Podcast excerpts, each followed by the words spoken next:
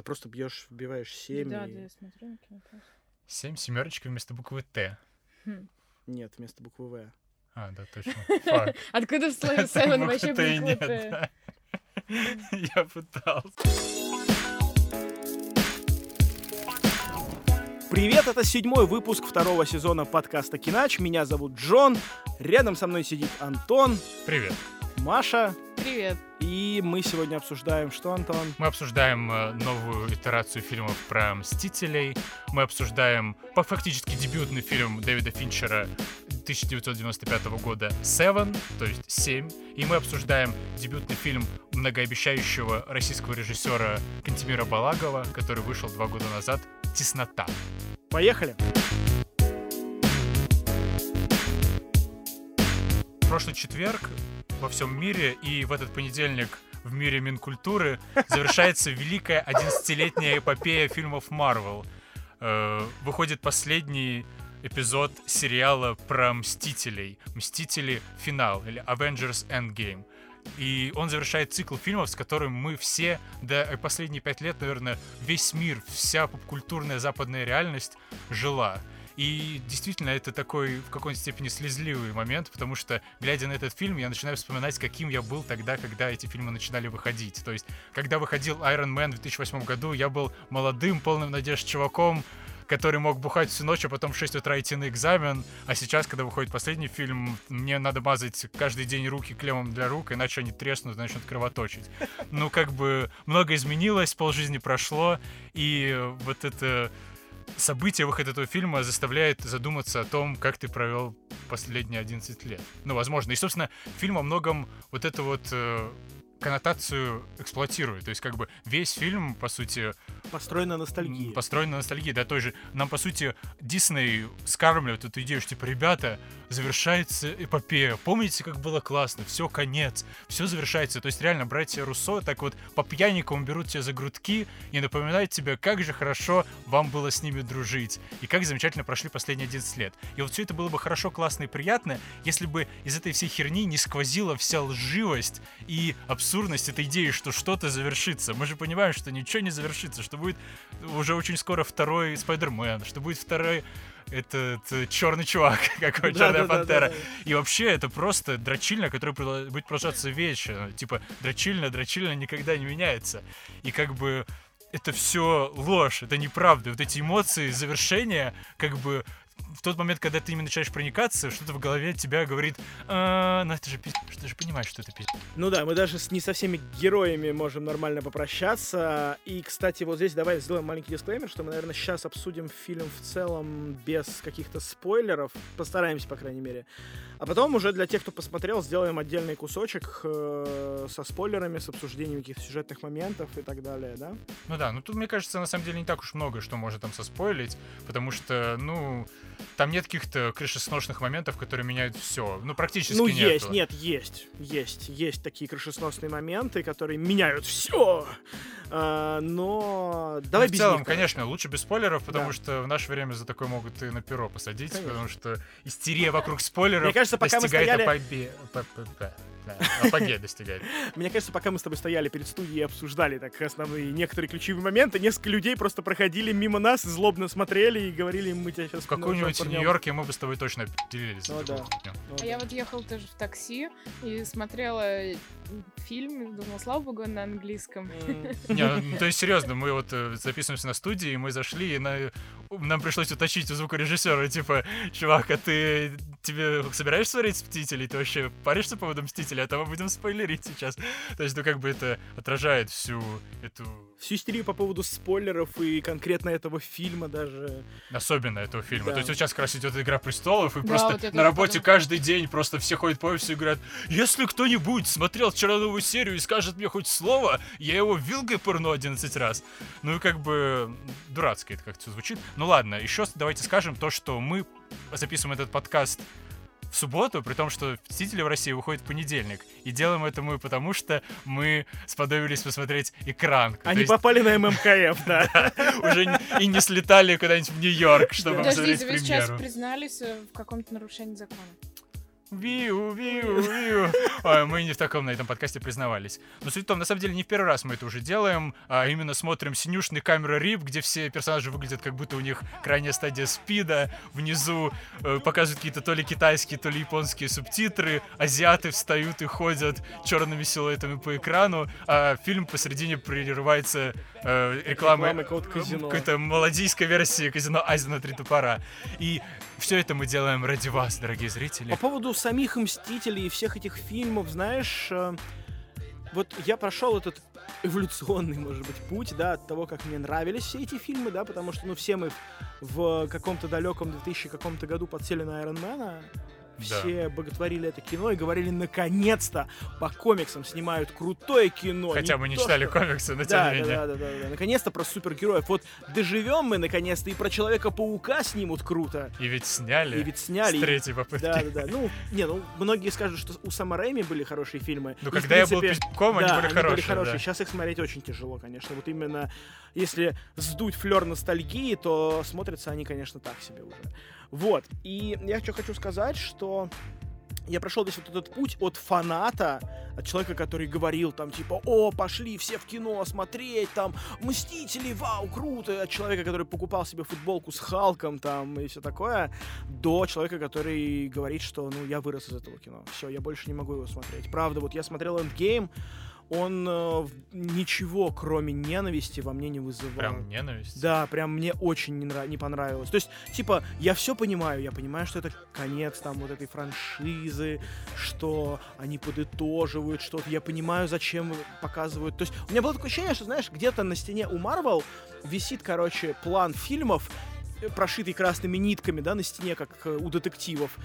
И они просто прикалывают э, типа конец сюжетных веток во всех фильмах, и тут они смотрят такие, что-то до хуя осталось, давайте вот лепят постер Endgame, и все нитки сводят туда и просто обрезают. То есть видно было, что им прям нужно было позакрывать вот эти вот все арки, всех персонажей показать, и то есть этот фильм, по сути, ни о чем. Это типа, это Ну, вот это после вкусия, да, то есть это после вкусия, которое остается после всей франшизы. То есть вот Мстители предыдущие, как они там назывались, Война бесконечности, вот они классные были, они были прикольные. А вот этот, это вот реально, это вот приятное послевкусие после хорошего Ну фильма. вот если мыслить прагматически, то по-другому сделать было нельзя. То есть Конечно, нельзя было да. сделать два раза «Мстители. Война бесконечности». Конечно, да. Это было бы странно. Поэтому один фильм они сняли реально как такую кульминационную битву добра со злом, и один фильм как такое э, психотерапевтическое прощание с этим Да. персонажем. Я думаю, это очень важно, потому что, ну, мы с тобой довольно цинично относимся к этому фильму, как к такой веселой дрочильня, которая, конечно, лучше, чем фильмы DC, но совершенно не обязательно является.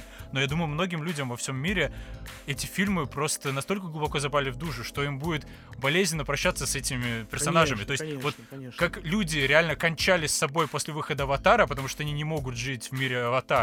Также я не удивлюсь, что какой-то долбоёб покончит с собой из-за того, что про Мстителей больше не будет снимать кино. Типа, я, я иду к тебе.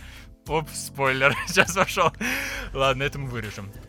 Ну вот, не знаю, вообще, я бы сказал, что им удалось. Мне этот фильм, конечно, понравился гораздо меньше, чем Война бесконечности, но все-таки он хороший, и вот я не знаю, стоит ли респектнуть за это братьям Руссо или нет, потому что, с одной стороны, я подумал, что, ну да, они молодцы, они э, второй раз уже смогли соорудить из такого сложного и большого количества материала фильм, который работает, но с другой стороны, учитывая расхайпленность всей этой франшизы, это можно сравнить с тем, как чуваки сели на разогнанный до 300 км в час э, товарный поезд и начали крутить педали. И вот если бы они даже крутили педали не в ту сторону, я думаю, все равно на результат это бы не повлияло. Ну, в общем-то, да, уже понятно, что фильм там супер окупится. Ну, он собрал, по-моему, 80 миллионов за первый день. Ну да, да, да.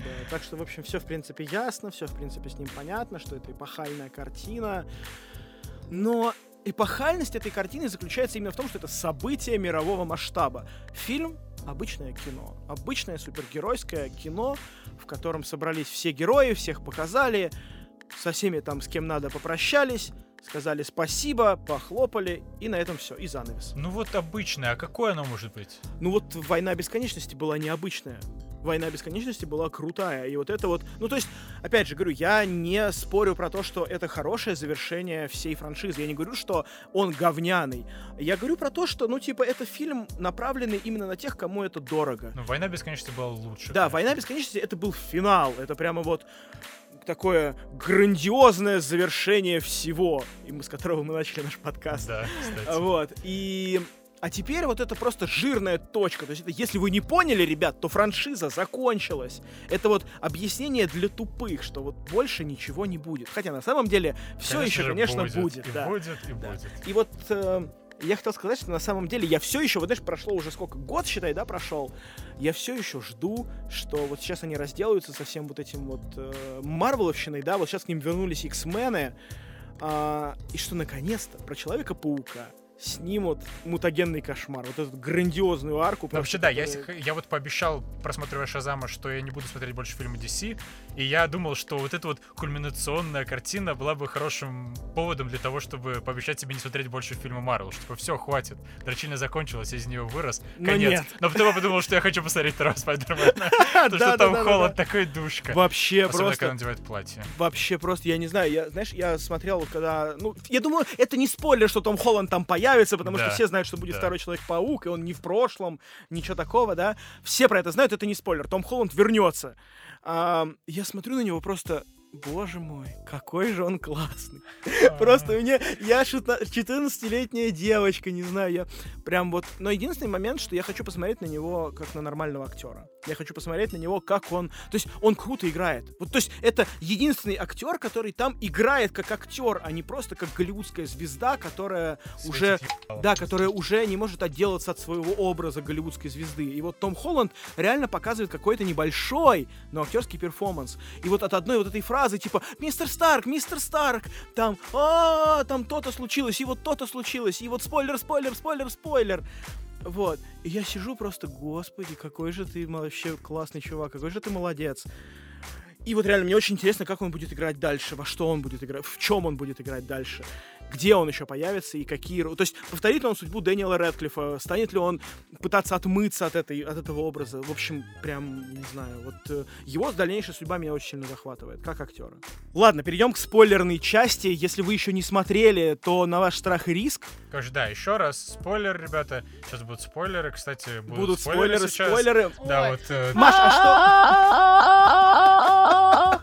да. Маш, а что сейчас будет у нас в подкасте? Спойлеры! Да. Да, 3, 2, 1 спойлеры. Так вот. Итак, э, мне А, кажется... э, Тони Старк умрет! И э, Наташа Романов тоже умрет. О, да. Ну, как короче, этот фильм, на мой взгляд, расползается. И расползается он потому, что у него нет великого фиолетового связующего звена, который был в прошлом фильме, которым являлся Танос. То есть фильм «Война бесконечности» был про Таноса. Как Танос ходит по району вселенной и встречает разные группки Мстителей, которые с ним взаимодействуют. В этом фильме этого нет. Тут Здесь просто... они, наоборот, пытаются найти Таноса, ну, грубо говоря. Ну да, и как-то эти группки некому связать, и поэтому переключение между ними становится гораздо сложнее. И вот пожалел я, конечно, что не удалось Мстителям повторить свой успех с созданными в кои-то веке впервые в жизни пи***тым злодеем, и во втором фильме, по сути, злодея как такового не оказалось. Да, да вообще очень как-то, не знаю, меня сразу ну, расстроило, что ли, что они его так обесценили прям с первых минут Вот да, я с фильма. тобой согласен, что, конечно, это показывает нам вот в начале, когда они его так э, легко Ну да, обезглавливают, да, да, по- Кто-то без своих э, Да, камней и потом в конце появляется без ка- камней бесконечности, и он снова сильный, снова он так всех пинает ловко. Типа, а, ну, как-то неконсистенси. Вот я, А- я а выучил новое слово. Нет, а почему они вообще так легко поехали его там побороть? Потому что, Потому Капитан было- Марвел. Капитан не- Марвел лучше всех остальных. Она первая ворвалась и сделала Да. всю работу за них. Не-не, вот я правда не понимаю, только что чел, ну, казалось бы, Ну типа, да, да, только да, что да, да. разъебал просто всю вселенную, всех там Да, да, да, испепелил. да, да. Ну, такие, а, зачем поедем? Вот он, хоп, там за шею его схватил. Но он был, во-первых, без пушки своей, а Да во-вторых, они-то он не был покалечен этого. уничтожением камней. Они Так, не знали этого. так они, видишь, они когда собирались, они не считали, что почему они его так не легко боя- отпинают. Они Ну. думали, блин, ну давайте попробуем, фигли. Нам надо попытаться. Ну, короче, не знаю, на самом деле там от первых конечно. 15 минут э, там сквозит прям тем, что так, так, так, давайте сейчас быстро закроем то, что в прошлом фильме осталось, и нужно новый фильм начинать. Так, Кэрол Денверс, вот она спасает Тони Старка, мы вписываем ее в фильм, говорим, что это одна вселенная для тех, кто не понял. А, Так, вот, появилась, окей. Так, теперь Тана, значит, э, чтобы он нам не мешал в этом фильме, давайте быстро его убивают. Почему его убивают? Потому что он разрушил свои камни. А, да, окей, отлично. Гонг. Да, не, ну на самом деле мне вот понравился этот ход. То есть я ожидал, что просто будет тоже. еще один фильм про то, как чуваки будут драться с Таносом. Вот я хотел И когда вначале Таносу отрубают бошку, я такой, ого, хм, вы меня удивили, ребята. Я не знаю, получится ли у вас, но я уже удивлен. You had my curiosity, now вот you ты знаешь, have my я настолько привык к тому, что Марвел нас наебывает всегда, что я был готов к тому, что сейчас окажется, что это двойник Таноса, что или что они не отрубили ему ее до На конца. самом деле Танос она- просто придет из прошлого. Вот, то есть я был готов ко всему, потому что от этих парней можно ждать чего угодно. И, в общем-то, да, чего угодно и случилось. Вот, но, правда, это не было, по-моему, так вот удивительно, странно. В общем, ничего необычного. Ну ладно, тогда перейдем к реальной главной проблеме этого фильма. Это, как ты сказал, Кэрол Денверс. Капитан да чё, Марвел. да какой нахуй И, ну, проблемы? вот да Ее нет. так тупо ввели. Реально, а, она выглядит так, как будто ее врезали в этот фильм Да. поз- на постпродакшн. Да, То есть это да, вот как да. был фильм «Богемская рапсодия», который выглядел так, что становится очевидно, что члены группы Queen сидели с дробовиком в монтажке и говорили «Так, сука, а тут ставь мой клозап. Ой, я тоже хочу мой клозап. Ладно, короче, клозап на меня, потом клозап на тебя, а потом клозап опять на меня. И вот э, здесь также видно, что как бы чуваки смонтировали фильм, уже, короче, э, поставили ее рендериться, открыли пивас, уже так и тут заходит продюсер и говорит, бля, чуваки, мне, короче, дочка рассказала, что сейчас вот это мету, вся вот эта тема, что бабы тоже люди, и, короче, давайте мы сделаем персонажа, который типа баба, но при этом он не на кухне, и, короче, вставим его в фильм. И чуваки с пивом такие, ну ёб твою мать. И вот это реально так выглядит, то есть, ну, совсем она неестественно ложится Ну в да. этот фильм. А как ее проверяют Тор? Типа надо было вставить какой-то момент, что она прошла проверку и достойна быть в их команде. И Тор такой, сейчас мимо тебя пролетит эта хуйня, типа, и ты не испугаешься, все нормально, прошла проверку. Ну да. Ну, типа, ну, не знаю. Ну, А? типа, нужно было как-то быстро показать, что Мстители ее приняли. Там же вообще Да, все да, очень да, да. сумбурно, да, что типа, а вот она прилетела, вот она привезла Тони Старка, поэтому они с ней хотят разговаривать, они с ней, в принципе, нормально общаются, а вот она, Тор кинул молоток, и а, он пролетел мимо нее, и вот она как будто бы А с то ним есть уже они лет. до этого с ней, я просто не смотрел Они- Капитан Марвел, А, они не-не. Не взаимодействовали. Не-не-не-не. Я думал, Она- что они А, подружились мы же вместе фильме. смотрели. Да-да, Никто она, не типа, подружился. Она действовала в 90-е, и потом улетела в космос, и А, то есть больше... Типа одноглазый э, Мейс Винду ее вызвал, Да, и она да. полетела сразу Тони Старком Да, притащила. да, да. Типа, вот, пацаны, вам подогрев, Да, да, да. меня в свою контору, Да, пожалуйста. такой очень, короче, странный момент. Ну, и она же потом, типа, пропадает из фильма на весь фильм, и потом просто в конце прилетает такая, блядь, опять вы тут все просрали, сейчас я разберусь. И собирает Бой-Баба команду. Вот это, а, как же я фейспалмил на этом моменте, На боже каком? ты мой. Когда внезапно все бабы собираются драться вокруг бабы. То есть И потом вот- они не дерутся, главное, что потом, типа, просто показывают всех баб, все собрались, и потом Кэрол Денверс просто пи***ца с Таносом, а все остальные бабы где-то уже там за кадром остались. То есть, главное, что мы показали, что женщины Ну, сильные. Нет, это реально ну, такая убогая сексистская херня. Да. То есть, реально, вот у нас есть битва, где все дерутся на равных. Там мужик, ты, женщина, ты, енот, ты, дерево. Ты дерешься и вкладываешь э, ровно то, что у тебя есть, то, что ты можешь предложить для команды. Но тут, короче, в пылу битвы все женщины отделяются в отдельную группку, собираются вокруг Капитана Марвел и такие, ну нет, мы женщины, мы не такие, как другие люди. Мы созданы... То есть раньше женщины были не такие, потому что они были созданы для кухни, теперь женщины созданы для чего-то другого, но все равно женщины, им с нами не по пути. Типа, что? Что за повестку вы Ну толкаете? вот да, да, да, это очень, это такой гиперсексизм какой-то, который вроде как призван показать, что ну, типа, мы превозносим женщин, но по факту он опять выделяет их в отдельную какую-то касту. Ну вот это как очень э, с расизмом, что Да. когда наоборот слишком щепетильно э, как-то к этому относятся и обращают какое-то сверхвнимание, это наоборот еще одна какая-то форма расизма. Но это вот этот дух времени, в котором сейчас его нужно просто пережить, просто перетерпеть, когда все присытятся этой повесткой, поймут, что да, черные люди, и женщины тоже люди, и все мы, блядь, одинаковые. Еще одна вещь, которую хотел обсудить, это толстый Тор. Нет, во-первых, я хочу сказать, что, как и во всех фильмах про жирных, я, как официально самый жирный в этом подкасте, я хочу сказать, что они, блядь, все неправдоподобно толстые.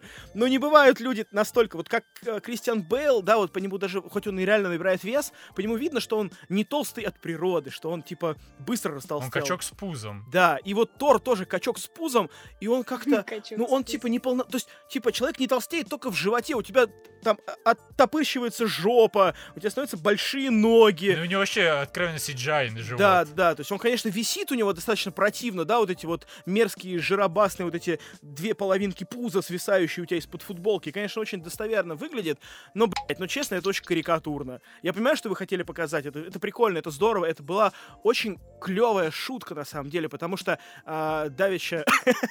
Давича на медне. Надысь. Да-да-да. А, я общался Вот что с тобой студия делает. Да.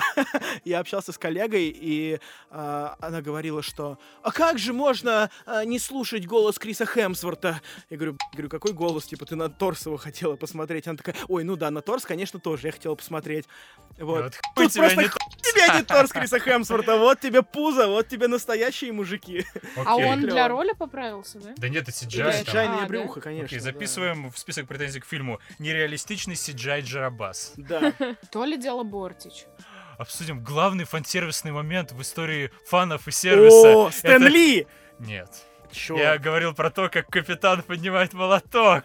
Вот это, вот это круто, но вот мне понравилось. Но знаешь, это выглядит как, как будто бы а, в Mortal Kombat Скорпион начал замораживать людей и параллельно делать там, бить по яйцам в шпагате. Вот это выглядит так же неестественно, но прикольно. Ну просто это давно ходили слухи. Да, Еще да, вот был да, вот этот момент, где он вроде как чуть-чуть пошатнул молоток, когда они все по приколу его в Эре Ультрона трогали.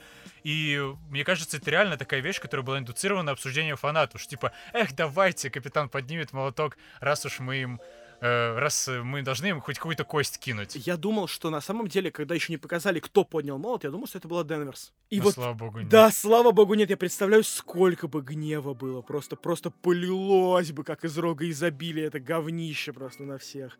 Да было бы ужасно. Хавкей тут, кстати, очень хороший. Причем, Мне не как он сам хороший, и так хорошая очень эта первая сцена. Вот мне понравилось, как первая сцена возвращает нас обратно вот эту грустность момента, когда всех распарасило. Ну, То есть не за год она знаю. уже забылась, и тут внезапно начинается вот все с такой идиллии, а потом бабах, и мы вспоминаем, что вообще-то полпланеты превратилась в пыль. Ну, это такое, знаешь, типа, как это называется, ускоренная экспозиция. Ну, нам просто надо тебе- вернуться. вот да, эту. да, То есть да. нам надо вернуться в тот момент, который был год назад. И как бы они вот этой цели довольно эффективно достигли. При этом используя самого ненужного персонажа в фильме, что довольно это. А, да. Еще одна тема, которая вот инконсистенции, которая мне стала непонятна, что вот они все возвращаются в прошлое. То есть одни чуваки возвращаются в первых Авенджеров, вторые чуваки возвращаются в первых Стражей Галактики, а Тор с енотом почему-то возвращается в совершенно какую-то новую фигню, где там какая-то мама Тора, и типа вообще непонятная какая-то новая хрень происходит.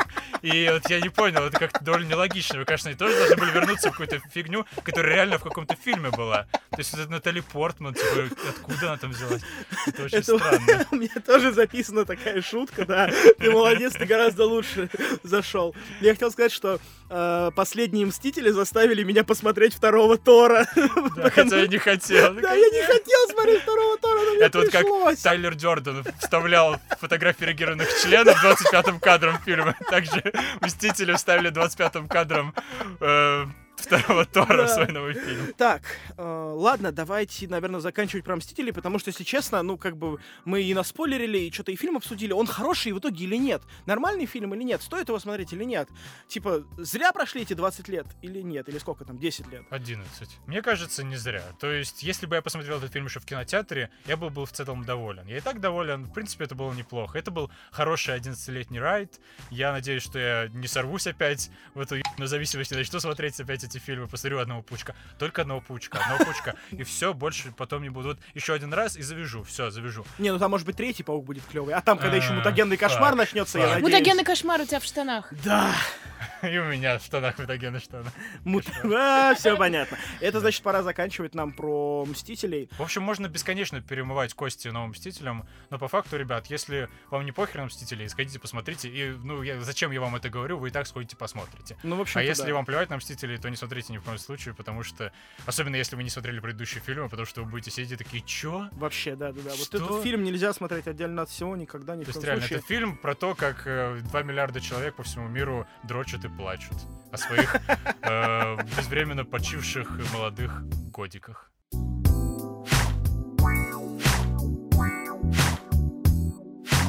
Прошлый раз мы говорили, что наша подписчица Даша писала нам письмо, просила посмотреть Севен, и Антон, кажется, обещал ей, что когда у нас появится какое-то окно, в котором не будет никаких премьер, мы обязательно обсудим этот фильм и, И вообще, что у нас было желание посвятить целый выпуск Финчеру, но... Ну, так не получится, но зато окно вот образовалось, потому что на этой неделе, по сути, выходит только один там совершенно малозначительный, никому не нужный фильм. Это «Мстители финал, он называется, по-моему. Поэтому решили впихнуть сюда еще семерку Финчера. Собственно, это довольно знаковый фильм. Расскажем вкратце его историю. В 1995 году Дэвид Финчер, изнасилованный огромным количеством человек в 1993 году и даже на протяжении 91-92 годов при производстве фильма Alien 3, Чужой 3, наконец-то оправляется от этого процесса, принимает душ, не знаю, там ходит на какую-то терапию и решает выпустить очередной фильм которым становится Seven. Семь. Неонуарный триллер про двух детективов, которые идут по следу серийного убийцы. И вот хочется сказать, что я в своей жизни прочитал ровно две книги про кино. Я не помню, как они назывались, кто их написал, но это не важно. Суть в том, что в обоих использовались различные фильмы для того, чтобы на их примере разбирать какие-то особенности сценарного построения, которые в этих книгах рассказывались. И вот в каждой книге был свой довольно специфический набор фильмов, и ровно два фильма в обоих книгах совпадали. Первый это был Крестный отец один, угу. и второй фильм это был Севен Финчера, ну, да. что как бы обрисовывает то, насколько это значимый фильм для современной кинокультуры. Как бы, ну, Крестный отец, все понимают, угу, насколько угу, это великое кино, ну и вот Севен, может быть, не настолько кино великое, но точно очень стройное, плотно и вообще, по сути, запустившая по-настоящему карьеру такого знакового кинорежиссера современности, как Дэвид Финчер. Так вот, удивительно, что, по сути, это второй фильм Финчера, и, ну, я бы, наверное, сказал, что он ничего более крутого не снял, но там, конечно, был и «Зодиак» вроде, который... И «Бойцовский по... клуб», который самый, но... наверное, знаковый, вот именно самый мейнстримно вот... значимый его фильм. Вот, да, мейнстримно значимый. Кстати, вот что забавно, «Бойцовский клуб» же с, э, перезапускают снова в кинотеатрах, и можно будет пойти его да, посмотреть на большом экране. Я даже недавно пересматривала его. Я, конечно, с вами обязательно схожу, но если честно, вот э, такой, не знаю, камень в мой огород, может быть, я не люблю бойцовский клуб. Но я не люблю, конечно, бойцовский клуб по большей части из-за Паланника,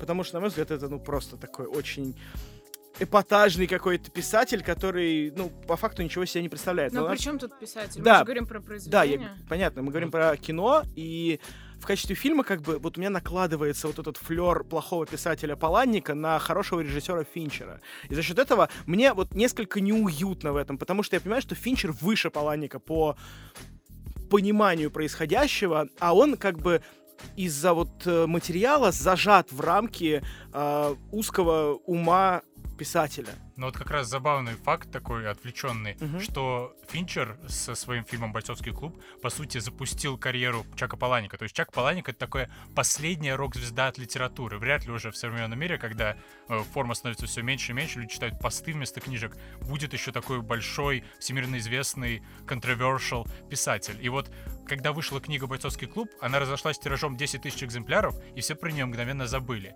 И ренессанс этой книги произошел именно после выхода фильма. И после шумихи, наделанной фильмом, книга разошлась огромными тиражами, и Паланик после этого, собственно, стал знаменитым и превратился в вот эту великую литературную звезду, которую он является сейчас. То есть, по сути, Финчер Паланика сделал. Забавно, я не знал об этом, кстати. Ну, на самом деле, это же прям стало частью именно такой поп-культуры. Это цитируется в песнях, в книгах. Не-не, понятно. А, ну, конечно. я про культовость фильма, но он правда стал культовым. Но вот именно он А вот культовый. про Севен, ну, как бы... Ну, Севен, вот, Я вообще понимаешь... ничего из него что никогда не запомнил. Но при этом Севен мейнстримно успешный. То есть Севен собрал очень много бабок для того времени. То есть там бюджет 30 миллионов, а собрал он, по-моему, 350. Там забавная фишка была, сейчас, извините, перебью немножко. А, вот как раз Финч сам рассказывал, что а, на первом показе он говорит, а, там по-другому немножко заканчивался фильм, там фильм заканчивался звуком выстрела, а. и после этого был черный экран. Как бригада. Отличные параллели у тебя, да. Вот. И Финчер э, подходит э, в кинотеатре и говорит, ребят, э, там будет в конце выстрел, и вы не включайте свет сразу, пускай все поймут, что фильм закончился. Вот пускай они переживут с этим.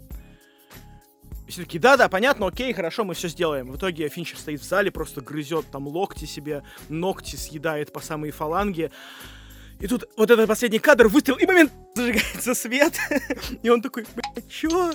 И просто он видит, что встают мамашки какие-то, знаешь, типа, ну, взрослые женщины, такие просто, вот, если бы здесь, в этом зале сейчас стоял человек, который это снял, я бы плюнула ему в лицо. Кто вообще такое кино снимает? И Финчер просто такой, бля, и просто отворачивается в уголочек. Прикол в чем? Что на обложке было вот Брэд Питт, звезда фильма «Легенды осени». Кто не знает, «Легенды осени» — это такая мелодрама, очень трогательная, очень женская.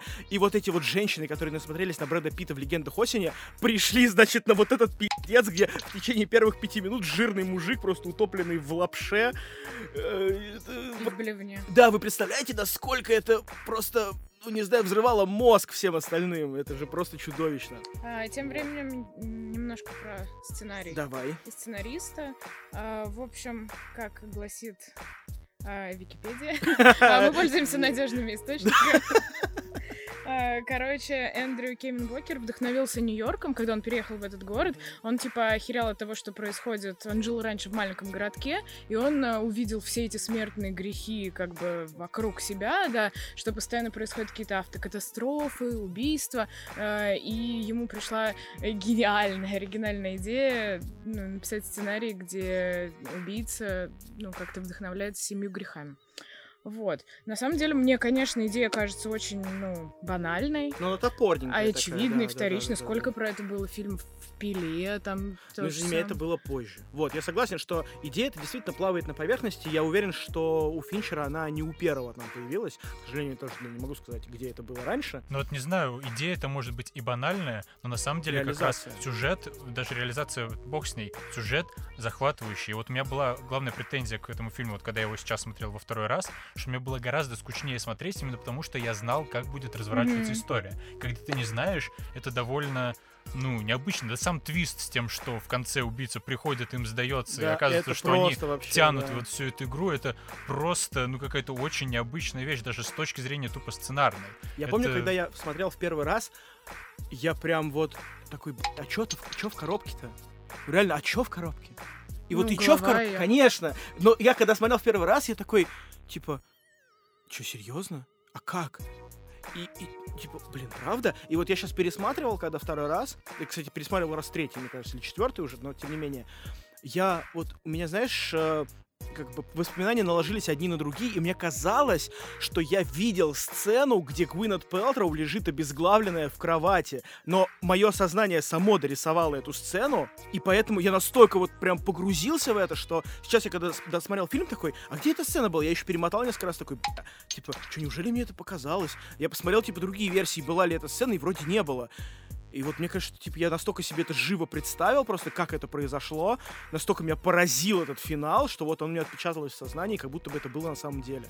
Это круто, на самом деле, очень, очень А, круто. а я, знаете, что не поняла? А, смотрите, там каждая жертва а, имела какой-то грех, и, э, ну, этим бесила убийцу, и он таким же образом убивал ее. А почему он изначально доебался до Милса? Ну, то есть это же он его сделал злым и яростным. Ну, типа, какие были предпосылки, ну, вообще как-то именно этим грехом долбить по Милсу? Вот, э- вот это я не совсем А вот я думал, Гвинет Пелтроу какой-то грех олицетворял, ведь он же ее убил, Милса там не убил. Нет, но он... Нет, смотри, он вывел его...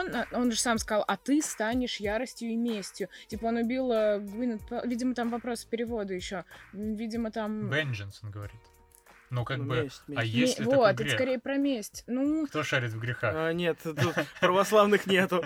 нет, подождите-ка, я очень много лет провела в церкви, я вроде как бы шарила. ночевала? Ну нет, по выходным. А, Короче, а, насколько я поняла, здесь больше имелось в виду а, какая-то там злопамятность, месть и ярость именно в этом смысле. Поэтому она как бы по сути инструмент просто, чтобы его все-таки довести до этого греха.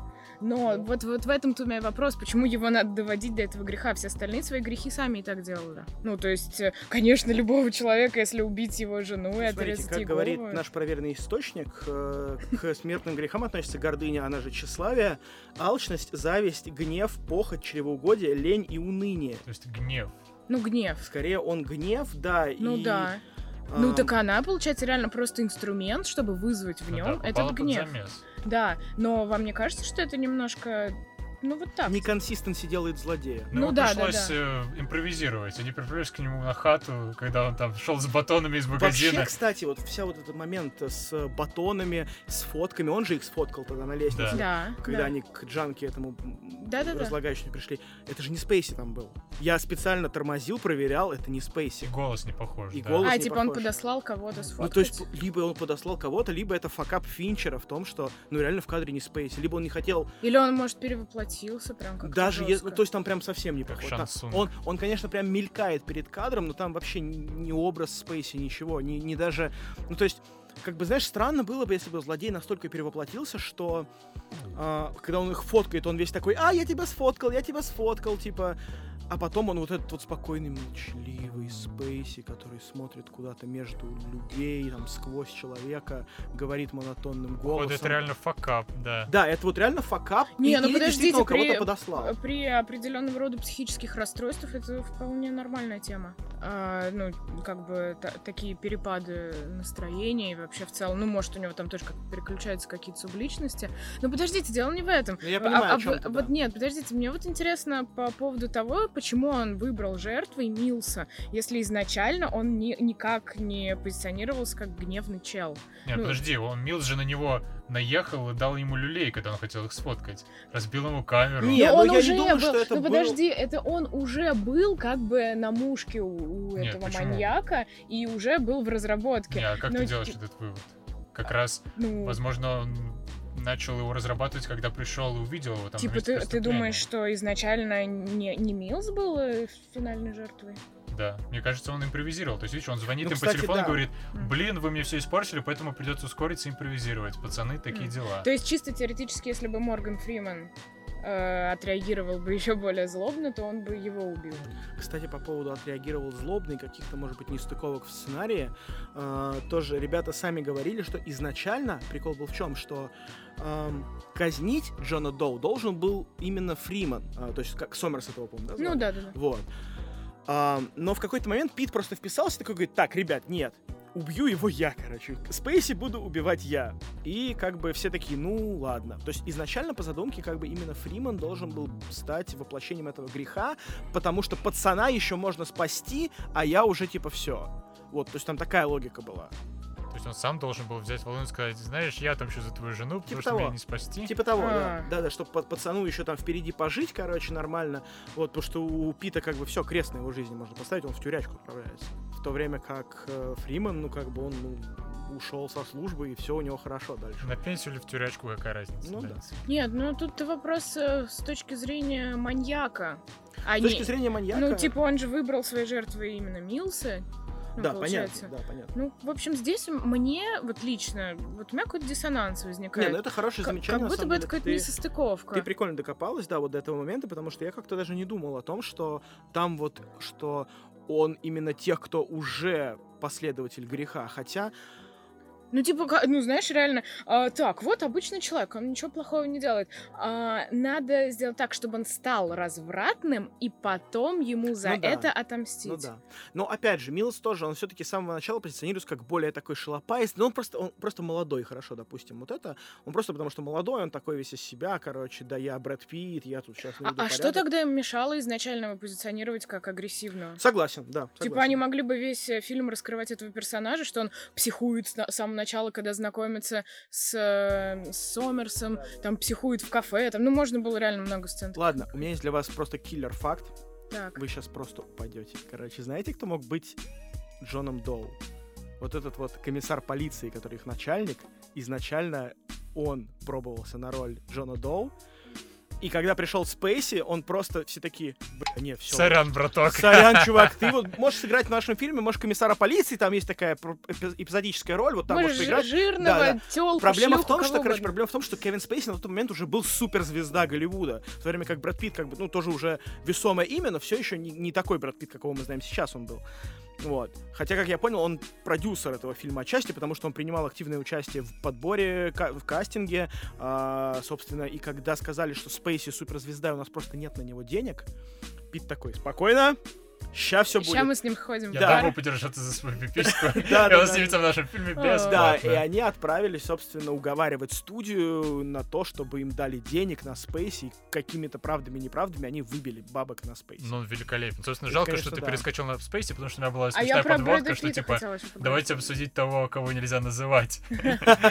Потому что, А. как бы, действительно, мне кажется, «Семерка» теперь входит в список фильмов голливудских, которые неприлично смотреть нормальному человеку, потому что у него снимался э, такой монстр и ужасный человек, как Кевин Спейси. Мгм. Но насколько же он прекрасен. То есть, Это да. вот этот его голос, вот эта его манера говорить. Просто он появляется в фильме реально на 10 минут, на 20, но он реально его раскрашивает, совершенно выводит на новый уровень. При том, что на минуточку он взаимодействует такими чуваками, как Морган Фриман и Брэд Да-да-да. Питт. Кстати, по поводу Моргана Фримана, сам Финч и, в принципе, Пит тоже, они так люто на него дрочат. Они просто, когда вот, знаешь, когда там сольные сцены, где Морган Фриман один у себя в квартире, они просто, как же он великолепен. Господи, как он прекрасен. И там сцена, когда на допросе они э, там, типа, Фриман стоит просто молча, когда вот этот чувак is this fucking gun is in my throat, вот эта знаменитая фраза, вот, э, Фриман просто недвижим, он просто как фотку показывает его, знаешь, он просто стоит на столе и смотрит на него. И Финчер говорит, что Фриману даже двигаться не надо, чтобы быть охуенным, в таком духе. Это очень забавно, конечно. Вот они прям реально как прям молятся на него, прям говорят, вот он супер крутой. Мне только бросилось в глаза, насколько он молодой. Там, ему там да. реально лет Там 60 все такие молодые. Я вот не могу, я смотрела на молодого Брэда Питта, и вот у меня тоже так, э, ну, прям сложно в это поверить. Мы знаем его уже таким именем нарицательным. Да. Ну, так уже говорят, да, это, это прям Брэд Новый Брэд Питт. Питт, да. Да, это там Брэд Питт вылитый. А тут я прям смотрю, он такой молодой, еще никто не знал, еще не было этого идола прям Мгм, совсем. мгм. И как ты прям, ну, пытаешься а, понять, как люди смотрели, ну, первый раз, прям, ну, когда он такой молоденький, еще, ну, не имея вот этого всего бэкграунда. Вот, я хотел сказать, э, знаете, про сцену э, какой-то актерской преемственности, что ли, очень сильная сцена вообще. Даже не актерской преемственности, а именно преемственности персонажей, как... э, мы же не знаем, чем заканчивается фильм, а, и вот когда ты смотришь его в первый раз, вот там есть сцена бритья, где, Они бреют грудь. да, где они бреют грудь, чтобы приклеить микрофоны. Жалко, что не друг другу. И вот насколько это просто такая, ну, реально сильная сцена. То есть, знаешь, это такой, ну, какой-то отцовский жест, да, когда отец там, грубо говоря, учится бриться своего сына. Это очень сильный такой момент, который, в принципе, в кино, ну, олицетворяет своего рода преемственность одного к другому. Здесь же он подан так вот тонко, что, типа, они как бы делают, ну, по сути, э, ну, ничего родственного между ними нет, но как бы Фриман для зрителя, который не знает, чем кончается фильм, просто как бы передает а, от себя к нему. И это вот такой прям крутой момент. Мне так он прям... Они сами об этом говорят, но когда вот я осознал вот реально, насколько это глубоко, я такой, ух ты. это Нет, а круто». мне кажется, вообще Фриман играет, ну, наставника. Конечно, Ну, да, да, у ну, него архетип наставника, да, ну это да. точно. А вот еще по поводу нашего любимого греха. А, то, что Кевин Спейси всю дорогу в машине рассказывает суть фильма, вас не смутило? Проговаривание сюжета... Ну, проговаривание своей мотивации, вообще ключевой идеи фильма. Ну, это же то же самое, как вот мы обсуждали в фильме «Мы». Да, Просто да. прям очень долго персонаж... э, Слушай, возможно. Я, я, к сожалению, я не помню диалог в подробностях, потому что я смотрел только комментарии. Антон, ты вот... Но мне да. это не резануло глаза, потому что он... Потому что фильм мне нравится. Не, потому что он не проговаривает какие-то вещи, которые мы не знаем. То есть мы и так знаем, что были смертные грехи, что он убивал этих людей. Он просто вносит какой-то дополнительный угол. То есть мне лично не нравится подобный прием, когда мы ничего не знаем, то есть что-то непонятное происходит, а потом нам объясняют, что происходило. Тут же этого нет. Просто он как-то привносит какую-то дополнительную инфу. Но не знаю, вообще, на мой взгляд, эта вот сцена в машине это самая мощная сцена в фильме. Вот этот вот диалог и то, как Пит взаимодействует со Спейс, и как Спейс выводит его из себя в итоге. And I remember breaking your face. А, только что вот я зачитывала, как э, сценарист сказал, что он вдохновился тем, что вот эти грехи на улицах, и просто Кевин Спейси как раз именно то же самое проговаривает. Что вот все эти же грехи на улицах Нью-Йорка, мы видим их каждый день. Ну, то есть, не знаю. Ну, По-моему, это прям вот донесение идеи через рот персонажа. Да, я с тобой согласен, что это донесение идеи, это как бы он, ну, сценарист раскрывает, получается, свои источники вдохновения. Ну какие-то. да, Да, ну- это, это палево, конечно, да, это палево. Ам, я соглашусь, да, что это скорее слабость такая определенная. Ну просто там и так это происходит. Там весь этот фильм это вот этот вот жуткий город, в котором Ну всегда да, идет дождь, да, за окном да, всегда да. кого-то грабят или как минимум. Пиздец. Ну, там этого в кадре не происходит, ну да, город... Происходит, происходит, когда Морган Фриман где-то в такси едет, а там на улице кого-то убивают, там пакуют, а он такой, ой, ладно, типа, поехали дальше опять. Это то Не обратил внимания в это. самое. Был, был там такой кадр. Ам, Я хотел вам сказать по поводу диалога в машине, в последнего, который ты говоришь, самый такой цепляющий момент. А, Он переозвучен. И Пит считает, что это, короче, то, из-за чего он запорол фильм. Потому что оригинальный монтаж без переозвучки а, был гораздо лучше. И типа он это понял спустя года, потому что он говорит, что вот я сейчас послушал себя и понимаю, что я добавил не тех интонаций в голос, которые должны быть, что типа я пытался доминировать над Спейси, а вот в оригинальном а, дубляже как бы получилось, что а, я немножко такой, ну я пасую перед ним, и вот это нужно было этому фильму показать, что даже вот этот вот мощный Брэд Питт, он э, пасует перед вот этим вот пассивным Кевином Спейси. Пассивный ли Кевин Спейси? Кевином Спейси. Да, согласен. Вот, и забавно, кстати, еще тоже, что гипс у Брэда Питта на руке, который, с которым он бегает во второй половине фильма, он настоящий, и когда вот э, была сцена погони, он там падает с крыши, вот, и он рассказывал, что, типа, я, прыг- я упал с крыши, короче, но что-то как-то не так, некрасиво упал с крыши, и, и, типа, я встаю, отряхиваюсь, и такой думаю, блин, они это засняли или нет? Вот. И, только потом, говорит, я обратил внимание, что у меня разрезаны нахер пальцы, просто перерезано сухожилие и кости торчат. Типа, Что? ну он типа упал, когда Жесть. падал, он порезался об стекло, ему Мгм. распороло руку просто ебам. Вот, да, ему типа он, говорит, он пять дней лежал на обезболивающих, только потом они вернулись к съемкам. И несколько сцен из начала фильма снимались уже в гипсе, то есть он прятал, там, там прям видно, что он где-то прячет руку за коробкой, знаешь, там, М. типа, и Финчер ра- рассказывает, что мы, говорит, так, говорит, наебались цветокором, потому что он, типа, там машет рукой, например, своей вот этой порезанной, мы спрятали гипс, но рука фиолетовая, потому Мгм. что кровь не циркулирует, и мы, говорит, на цветокоре ему руку просто делали нормального цвета. И в конце тоже вот эта сцена, они отдельно снимали вертолеты летающие, там, кстати, очень прикольный замут с вертолетами. Знаете, что рация не работает в, вокруг линии электропередач? Нет. Вот, короче, рация не работает вокруг линии Не, ну Там же в электропередач. фильме есть, что они въезжают и пропадает Да, связь. да, да, да, да, вот. И, короче, это тоже, что это хитрый замысел Джона Доу, что, э, типа, чтобы они не общались с вертолетами, чтобы все было вот нат- натурально, скажем так. Вот. И, короче, Финчер говорит, мы придумали эту сцену, поехали ее снимать и пытаемся общаться с вертолетом по рации. Такие, ебать, у нас ничего не работает. Интересно, почему. И потом только мы додумали, что надо звонить по сотовому, тогда, типа, нормально можно скоординировать вертолет. Просто вот эту сцену, ну, вертолеты отдельно снимались, и там тоже трава желтая в конце, потому что типа вертолеты снимались позже осенью, а травка изначально была зелененькая, и поэтому траву пришлось сделать желтой, потому что на вертолетах она желтая, и зеленый сделать ее проще. Ой, наоборот, желтый сделать ее проще, чем сделать зеленый, как я понял. А я, кстати, ну, я не помню, это я пропустила, или, а, ну, вот у меня возник, возник такой вопрос, а почему им не пришло в голову, что если было пять убийств, и он их вдвоем везет куда-то, а всего семь убийств, ну, типа, почему Семь они... мгм. Да, почему они не стали хотя бы рассуждать на эту тему? Не, ну вообще они очень долго ломаются, ехать или не ехать. На мой взгляд, Но нет, крутые это, но- но детективы это не ломаются так долго. Нет, но это не обсуждалось, правда же, я не пропустила ничего. Они не стали обсуждать, Не что... обсуждать, что мы следующие жертвы, Да, да, да, возможно. Нет, да. этого не, Не, было. ну они просто очкуют, что это какая-то ловушка в целом. Да. Ну, Я подозреваю, что вот весь вот этот разговор по поводу того, ехать, не ехать, что им микрофоны вешают, что вертолеты их сопровождают, именно потому, что все понимают, что осталось два убийства, и впереди как бы может быть что-то быть с ними.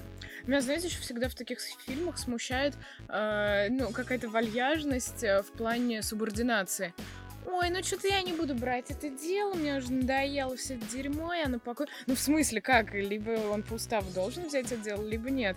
А это как так, э, ну... Я подозреваю, что когда ты старый коп, который собирается на пенсию, тебя просто, в принципе, ну, чисто по-человечески, знаешь, вот реально это же не функция, это не математика, где невозможно никаких э, отклонений. По уставу мало кто живет, и по уставу жить, в принципе, невозможно. Это очень тяжело и, сложно. Поэтому я думаю, просто реально зачем старому менту давать дело Но он же все равно берет, ну, типа, как можно так, ой, сегодня я хочу это дело, а завтра я не хочу это дело. Не, у них Ну. по-любому есть какие-то межчеловеческие отношения. Ну То да, есть у всех конечно, есть там, конечно. у нас там в рекламе с менеджерами. Этот менеджер может меня уговорить что-то сделать, а этот не может. Да, ты же можешь попросить ненавижу. себе нормального арт-директора вместо какого-нибудь фрилансера.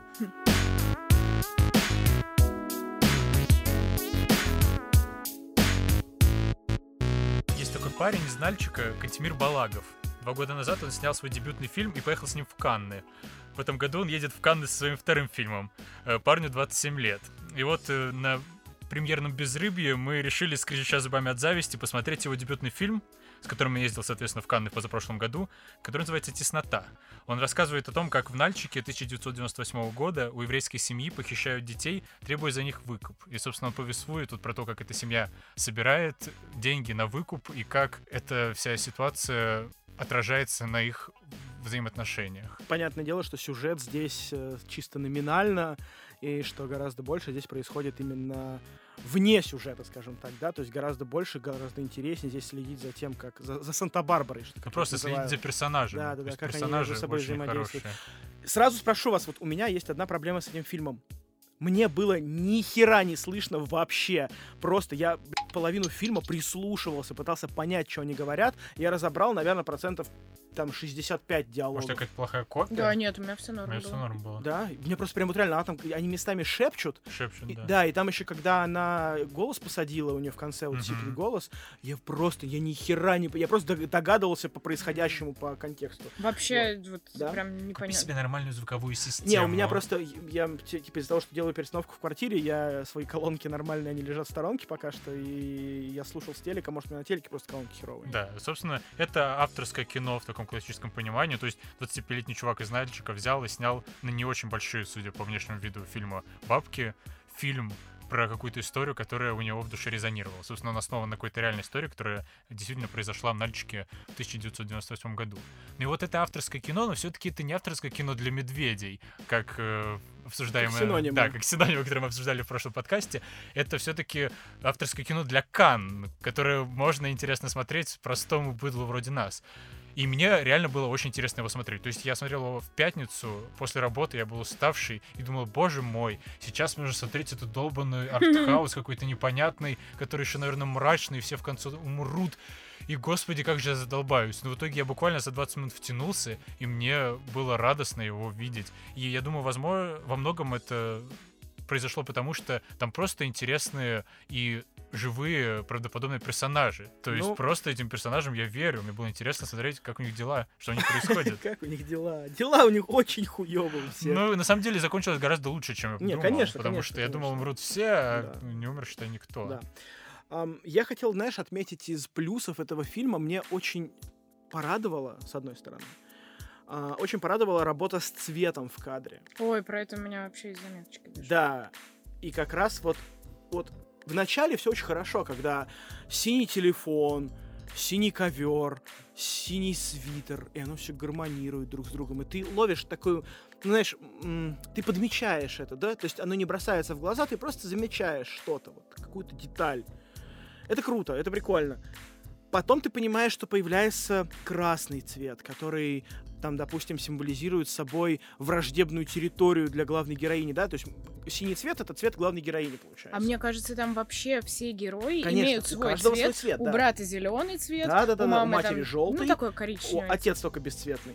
Ну, возможно, может, мы просто... Отец бесцветный. Я, у меня есть вот. э, Давайте тогда сейчас как раз про цвет поговорим.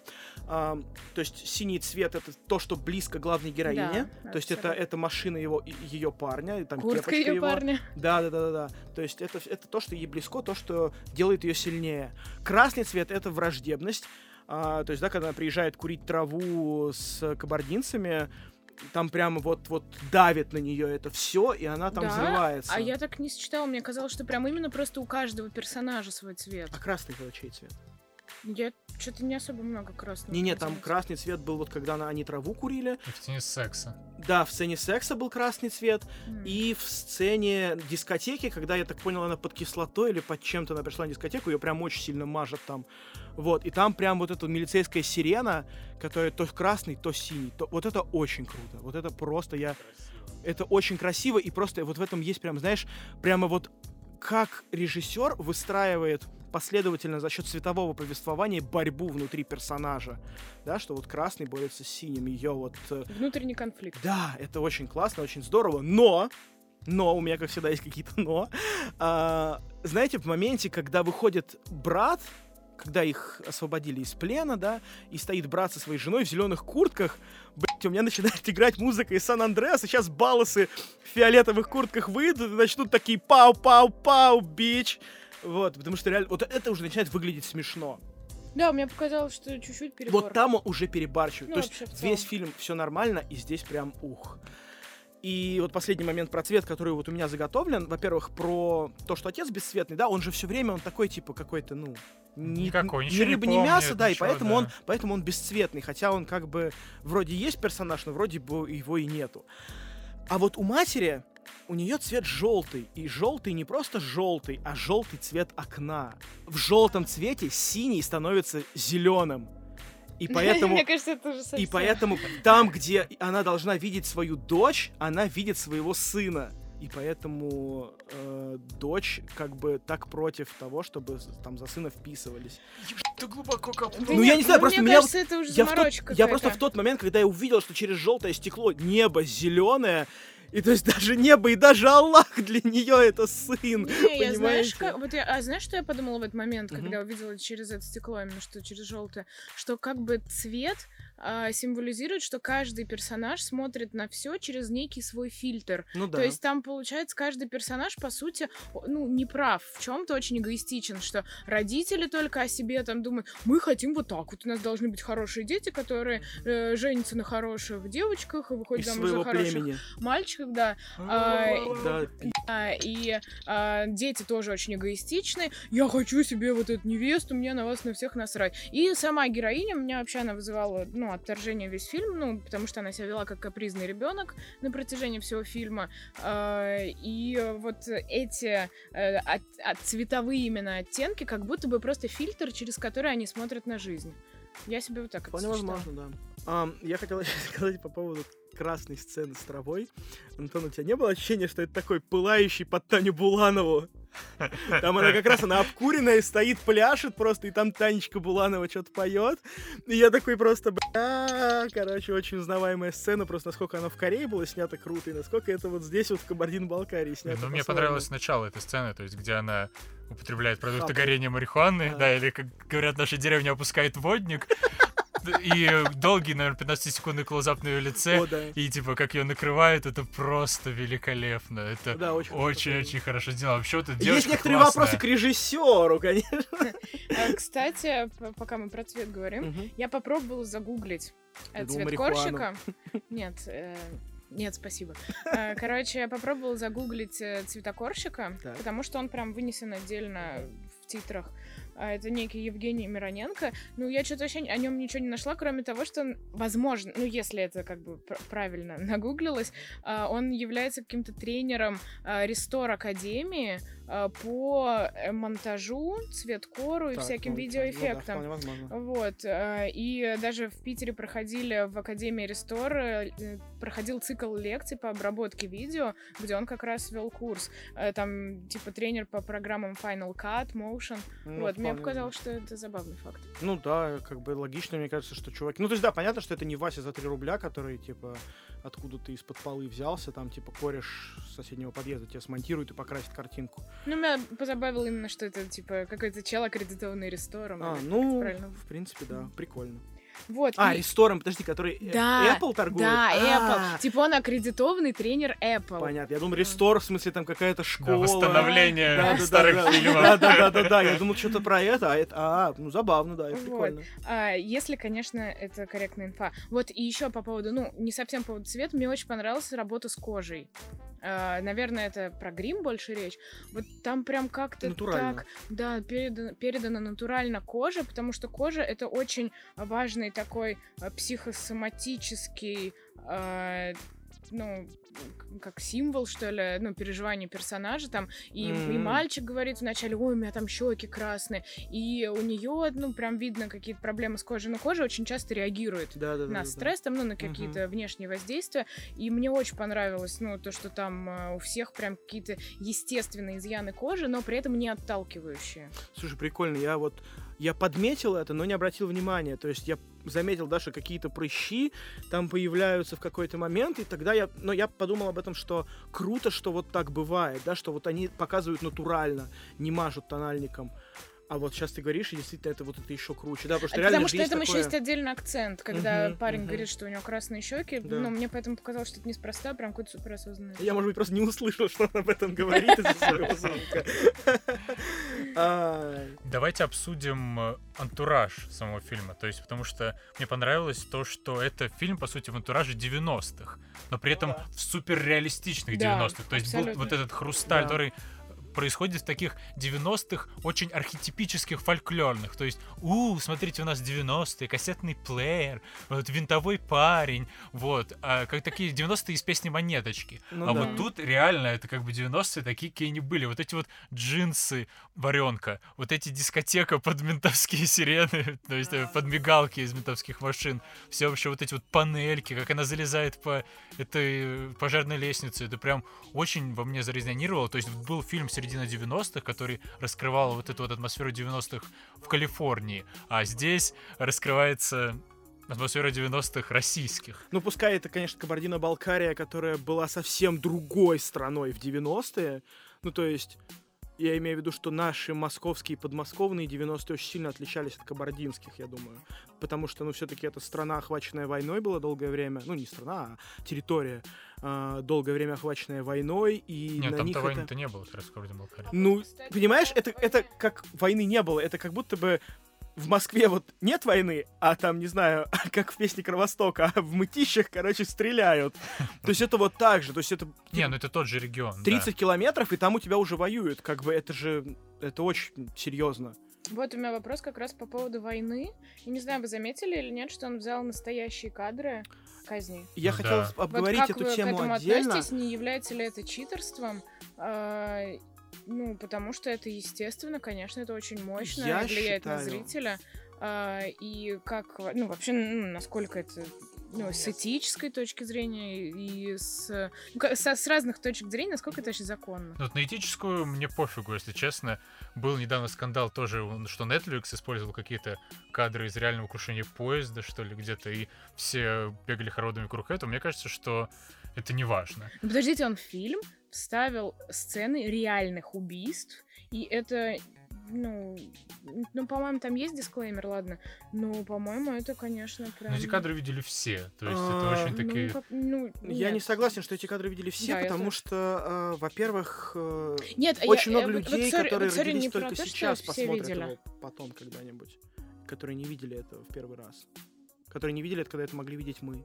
Которые не, не, не смотрели там чистилище, например. Ну а с какой самое. точки зрения вам кажется, что это неуместно? Именно то, что людей это может шокировать? А, Или нет, это не меня- у меня- уместно, потому что ты показываешь именно вот этих людей, которые погибли в реальности, и ты не имеешь права Вот у использовать? меня Да, раз не вот, имеешь вот права, у меня да, раз вот этот да. вот, да, немножко во мне резануло. Ну, типа, я не хочу смотреть смерть, ну, я хочу смотреть фильм. Э, Даже это, нет. это должен быть дисклеймер, вот такой, мы покажем реальное убийство, а не просто, что там какие-то кадры с войны. По-моему, Но это... опять же, он не показывает реальное убийство как таковое. Показывает, он показывает, как нож втыкает в Ну, горло, это как вот прямо, это прям, прямо мгновение Ну, какая разница? Вот, я согласен с Это тобой, да. кадры Нет, я согласен, что убийства. какая разница, как бы, да, что, а, во-первых, это с точки зрения, как бы, ну, это, я надеюсь, что это было сделано с одобрения родственников Вот это я людей. вообще в этом сомневаюсь. Потому что, да, потому что, ну, правда, хорошо. все я прекрасно понимаю, что искусство и все дела, оно не должно ничем ограничиваться, но это жестко, это, правда, очень жестко даже для искусства.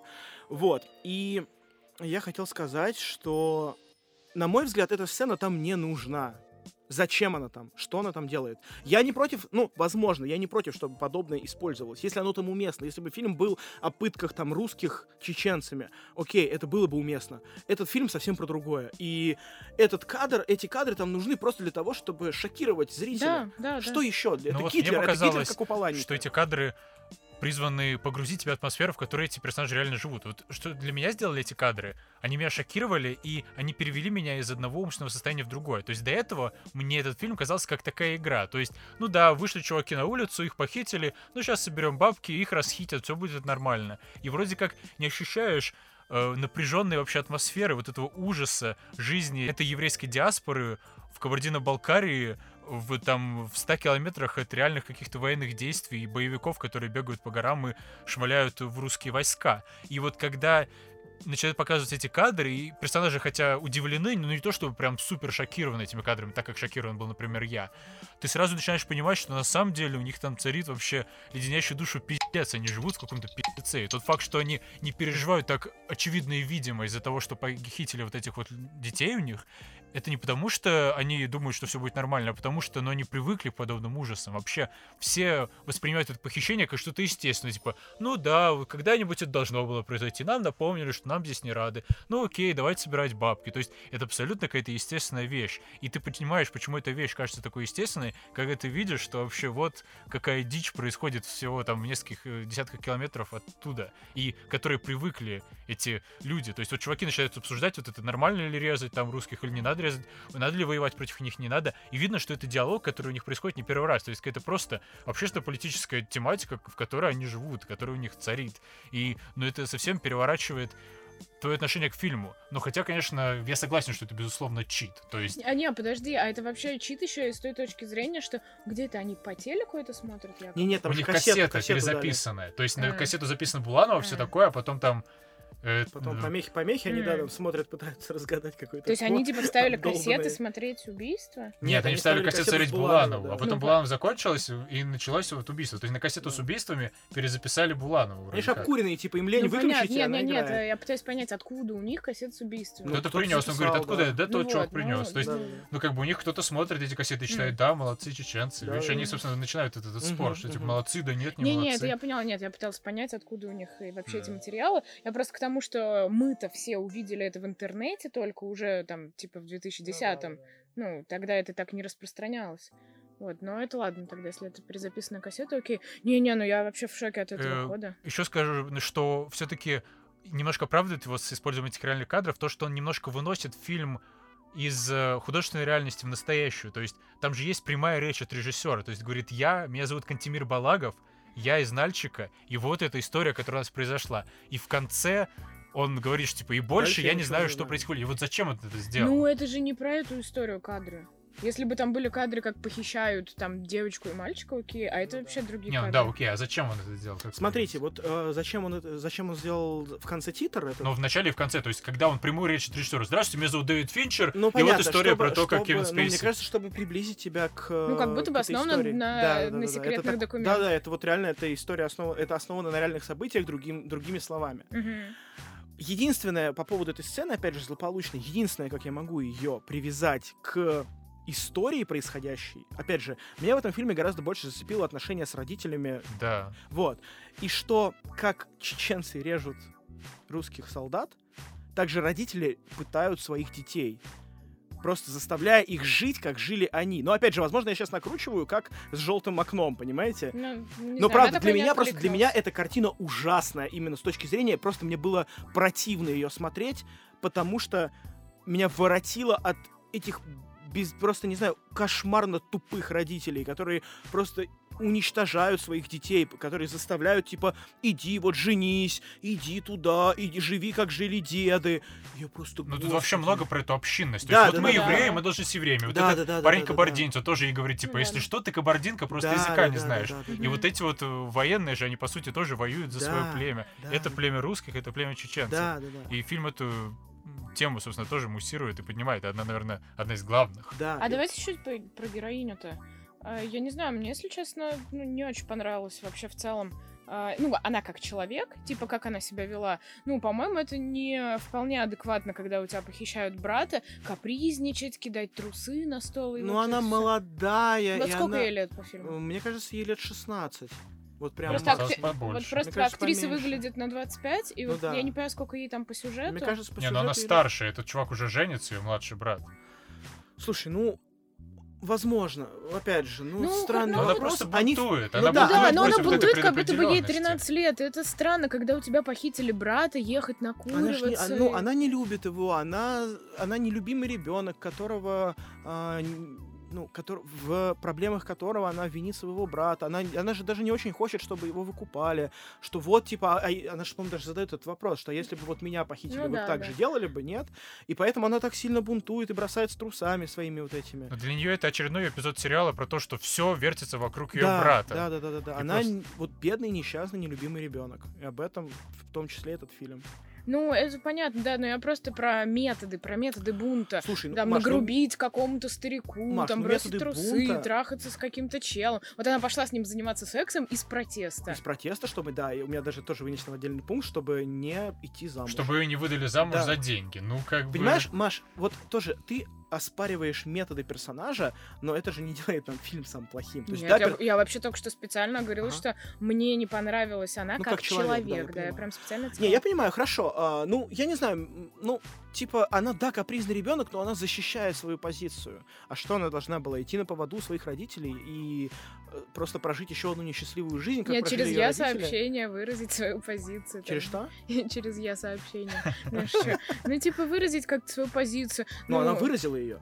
Она выразила. Подожди, почему нельзя было сказать, уважаемые родители, Они не я не бы хочу слушать. выходить замуж за этого чела, почему надо трусы на Они говорят, не ебет, все, ты выйдешь Да. за него замуж. Но они же такие даже не говорили. Они настолько же Говорили. категоричные, насколько и она. То есть просто, Да, да, к ним у меня такой же просто точно она вопрос. как бы действует как бы, ну, по законам войны. То есть она ам, не работает вот так вот, силы так равны, короче, я не доминирую, значит, я буду доминировать более жесткими методами. И она пытается доминировать, и она доминирует в итоге, и она доказывает, и в итоге она же делает лучше всем. То есть она и бабки получает, и как бы остается при своих, как бы, то есть все нормально. А вот это, кстати, ход, что она бабки получает, мне кажется, просто э, такой небольшой костыль, чтобы она в итоге оказалась неплохой.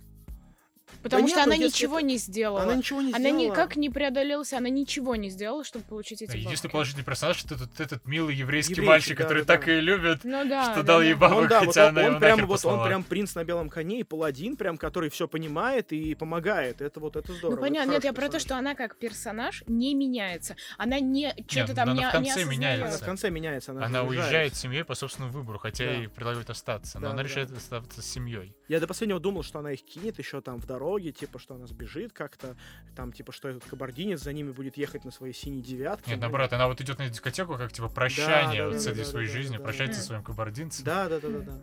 Подписывайтесь на нас в iTunes, слушайте в Google Podcast или копируйте ссылку на RSS в приложении, которым пользуетесь. Обязательно комментируйте, ставьте лайки, звездочки, советуйте друзьям. Все это, правда, очень помогает другим узнать о нашем подкасте. Мы есть ВКонтакте, есть в Facebook, так что стучитесь туда, пишите в директ и все такое. А еще присылайте нам письма на hello собака ru.